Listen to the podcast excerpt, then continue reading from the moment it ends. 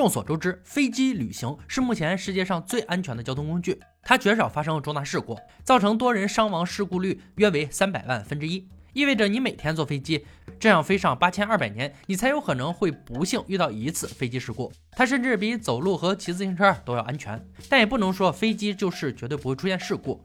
飞鸟撞击、劫机、神秘失踪，这些都是导致飞机失事的原因。其中，飞机难敌小鸟是许多飞行员最担心的典型意外事故。别小看一只小鸟的冲击力，对高速飞行的飞机来说，也不亚于一颗炸弹。全世界每年都会发生超过三千次鸟撞击飞机事件。航管单位花费百万经费，用大炮发射鸟尸来进行撞击实验，以此来保护机舱人员安全。传言英国曾向美国太空总署借用此技术，测试他们的高速列车，结果鸟炮弹直接穿过火车挡风玻璃，甚至会射进火车里面的座位。面对急头白脸的英国的质询，美国太空总署给出答复是，请先把机解冻。那么本集留言终结者就要测试的是高速发射冰冻和解冻机是否有区别。大家好，我山哥。哥俩的首要目标是一架旧飞机机身和挡风玻璃。任何人想买飞机备用零件，都会去沙加缅度的肯恩费斯零件厂。数英亩的地上摆满了飞机零件，很容易就能找到终结者们想要的东西，把机身运回工作室。因为祸害鸟违法，两人决定用鸡来实验。接下来要制造可以发射机炮弹的空气炮，要有一个大炮筒，能容纳大量的压缩空气。还要某种气阀，让空气能够同时喷出来。工业级的蝶形阀就可以释放压缩空气，把机从长炮管发射出去。加州布里斯班的机械设备公司是寻找完美高压气筒的好地方，七百五十块就能买到杰米看中的气筒。本着安全为主的原则，亚当认为这大家伙太危险，不好控制。退而求其次，花五百块钱买了个小一半的筒子。杰米也没什么意见，转而又找到了合适的大号蝶形阀以及六米长的钢管。用高能量的精准工具电浆切割器将其切成合适的长短，再把气筒切出个洞，用来装炮管。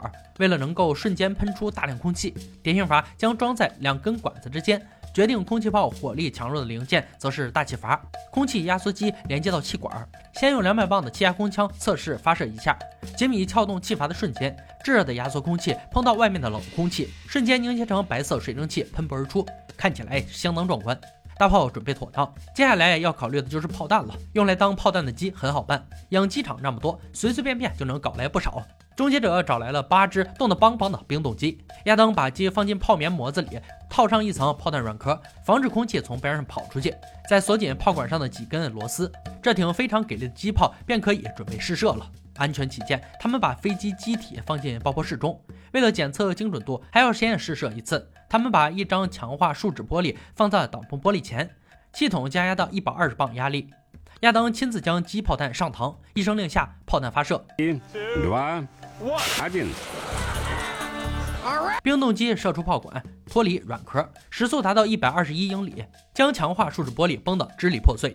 机炮弹随后穿过机体，直接嵌入了爆破室一角，威力奇高。换上另一扇挡风玻璃。接下来试试解冻的机炮弹，依旧是杰米负责控制阀门。一声令下，开炮。可以看到，在同样的压力下，解冻的机要慢了许多，但仍然达到了颇具威力的九十九点五英里时速。下一发射击压力将降低为五十磅，速度慢下来才更好的看出差别。第三次开炮，这次解冻机的时速是一百二十八英里。一百二十磅与五十磅压力的速度竟然没有差异，这是为什么呢？杰米给出了解释：气阀只打开了八分之一时，炮弹就会射出，完全没有剩余的力道释放出来，所以才会出现现在的场面。为了验证杰米的这一理论，亚当又放入了解冻机，果不其然，时速达到了惊人的一百三十二英里。这么测可测不出来个所以然，所以再降低速度。留言终结者将压力降到二十五磅，先射冰冻的，再射解冻的，得出的结论是所有的机炮弹都非常具有破坏力。这意味着这个留言已经破解。不过别急，还有一个问题，他们买来的轻型飞机挡风玻璃并未通过鸟类撞击的验证，根本没有承受任何撞击的设计。通俗点说，就像用硬纸板来测试子弹威力，再垃圾的子弹也能射穿。留言终结者当即放弃了挡风玻璃，他们决定纯粹的只测试撞击力，把机射向钢板，用高速摄像机拍摄撞击的开始时间与结束时间。可以看到，三只冰冻机的速度均超过二百二十五公里。撞击时间是千分之七秒，而接下来三只解冻机撞击的时间完全一样，以此得出结论：相同速度下，冰冻或解冻没有差别。留言破解，紧跟着继续下条留言：一九九八年，一个男孩想要洗一大堆衣服，他把五十磅的衣服塞进洗衣机。并站在上面往下压衣服，结果自己跌进洗衣机，脚被衣服缠住，发出动静吓尿了一旁的狗狗。尿液碰到苏打粉，还发生了小爆炸。紧跟着，洗衣机进入脱水状态，以时速一百一十二公里旋转。这家伙，他的脑袋撞上架子，当场去世。装下五十磅的脏衣服，需要一个容量超大的洗衣机。实验刚开始，留言就有点站不住脚了。现在的洗衣机只要打开盖子，就会自动断电。即便是把紧急离合器破坏，以洗衣机的动力根本转不动人。再试试塞进五十磅衣服能不能运行？不可能，根本不可能。哥俩一气之下拆开洗衣机进行改装，但即便它能达到每分钟六百三十转，杰米仅仅用手就能将其停下。家用洗衣机的力道就不可能带着人转，所以得换个有十匹马力的电动车马达。到了这一步，其实留言就已经破解了。哥俩只是单纯的想看看人被转飞出去是什么样。那这样一来，倒霉的就是假人老兄了。费力将假人放进洗衣机，杰米按动开关。恶趣味，绝对的恶趣味。留言中还说狗尿在苏打粉上引起爆炸。终结者厚脸皮到公园采集到尿液样本，看看是否会发生小爆炸。试了好多个品种的狗尿，完全没有反应。这样的结果让亚当很是气愤。他表示这个留言没有一丁点可信度。通常他们处理的留言都是有一丝真实性，起码得有一些基础。但这条留言根本就是纯纯的吹牛。留言惨败。最后一则留言是亚当不知道从哪听来的。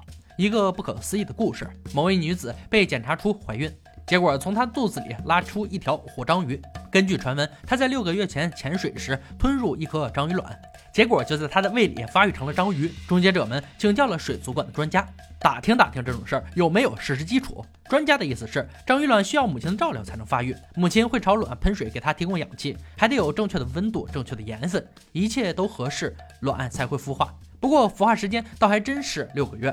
至于那则留言，唯一可能发生的情况就是章鱼卵很小，是有可能被人吞下的。孵化不可能，倒是能消化。这类故事说白了就是吓唬小孩。虽然知道这条留言就是胡说八道，但留言终结者还是想试试外来异物有没有可能在人的胃里生存。哥俩到超市买了青蛙卵和蝌蚪，这类生物不需要父母照料，还可能被误吞。接下来准备几个烧瓶，代表胃的不同形态。一个三十七摄氏度表示体温，一个装盐水与人体盐分相同。电阻是测量盐水的最好方式，盐分溶解后是很强的导体，只要看看亚当退电阻就能模拟出人体的盐分程度。第三个是酸碱值二，模拟胃酸，纯水的酸碱值是七，低于七就是酸性，高于七就是碱性。也有生物能在胃酸中活下来，比如吃没煮熟的肉类感染到的寄生虫、条虫，还有一些线虫，虫卵能够通过胃在小肠中孵化。这些虫有一个共同点，都有一层抵御胃酸的角质层，但青蛙卵貌似没有这种东西。几天后，哥俩到实验室检查情况，对照样本中的卵和蝌蚪，在通风的水中活得相当滋润，还长膘了。盐水中的也不错。至于胃酸和三十七度的那几只，不用三天，十来分钟就凉凉了。留言破解，纯粹是吓唬孩子用的。看了以上三个实验，我们可以确定，作为炮弹，冰冻机和解冻机是没有区别的。普通洗衣机是无法将人甩出去的。狗的尿液也无法与苏打粉产生反应，以及动物卵根本无法在人胃里存活。今天的留言挑战到这里就落下帷幕了。小伙伴们，如果听过有趣且可信的留言，欢迎在评论区留言讨论。欢迎大家关注安哥，我们下期再见。